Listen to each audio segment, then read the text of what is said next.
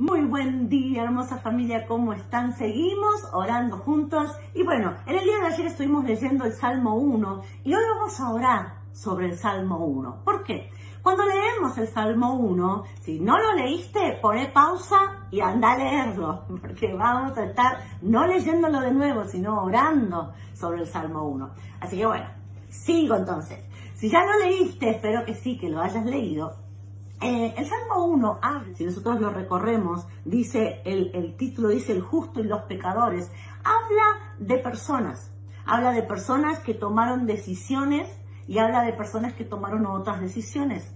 El Salmo 1 habla de personas, de decisiones, habla de diferentes caminos, habla de diferentes estilos de vida.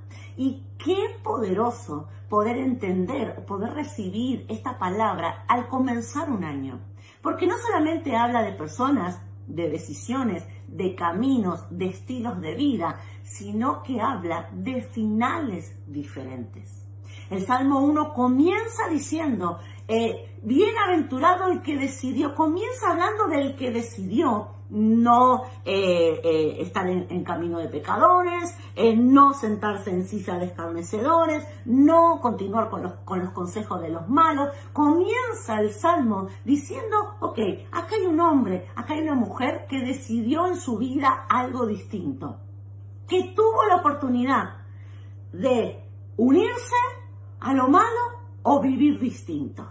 Así comienza el Salmo 1 y habla de principios, de decisiones, de caminos, de estilos de vida, pero lo más poderoso que habla de a qué te lleva el final de cada uno. Habla del final que tiene un justo y habla del final que tiene uno que decidió otro estilo de vida. En este año 2023, como lo, vivimos viviendo en esta época, abundan los estilos de vida. Y mucha gente, muchas personas eh, llaman a sus malas decisiones, es mi estilo de vida. O yo, ¿cuántos escuchamos esto de yo decido vivir así? O mi vida la vivo, la vivo como yo quiero. Y suena em, importante, suena como que, wow, qué persona con tanta seguridad. Pero lo que el Salmo 1 nos viene a traer a la luz, porque la palabra de Dios viene a ser luz a nosotros, es que sí, ay, vos podés vivir tu vida como vos querés, pero tus decisiones te van a llevar a resultados. Tus decisiones te van a llevar a ese fruto, a esa cosecha. Tus decisiones, vos las comenzás, pero tenés que estar viendo cómo va a ser el final. En este nuevo año, todos comenzamos el 2023. Todos. Lo comenzás vos, lo comienza tu vecino, lo comienza tu jefe, todos comenzamos. Salvo que ya mm, su corazón no esté latiendo, pero si saliste a la vereda y viste a tu vecino, él empezó un nuevo año. Si fuiste al trabajo ya y te encontraste con tu jefe, comenzó un nuevo año. Todos comenzamos un nuevo año. Y pareciera que todos lo comenzamos de la misma manera.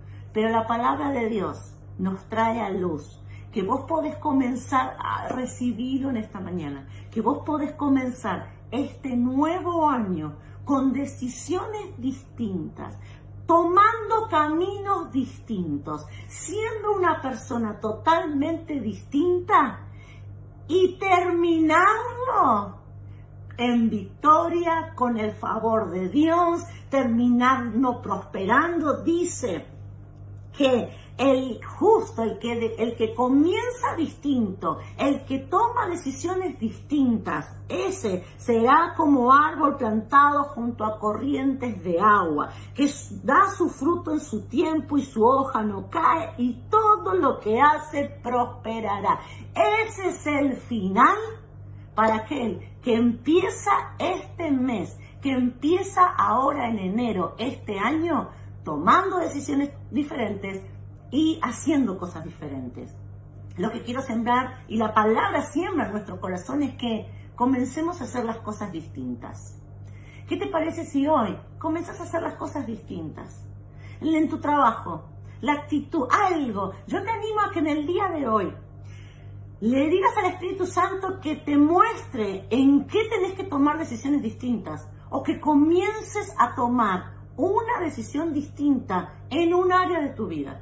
Una decisión distinta a la hora de relacionarte con tus compañeros de trabajo, una, una decisión distinta, una actitud distinta a la hora de llegar a tu casa, una, una, una, forma distinta hoy tomes de hablarle a tu esposa, a tu esposo. Quizás siempre le contestas mal, quizás nunca le contestas los mensajes. No sé, hay algo distinto que hoy tenés que comenzar a hacer.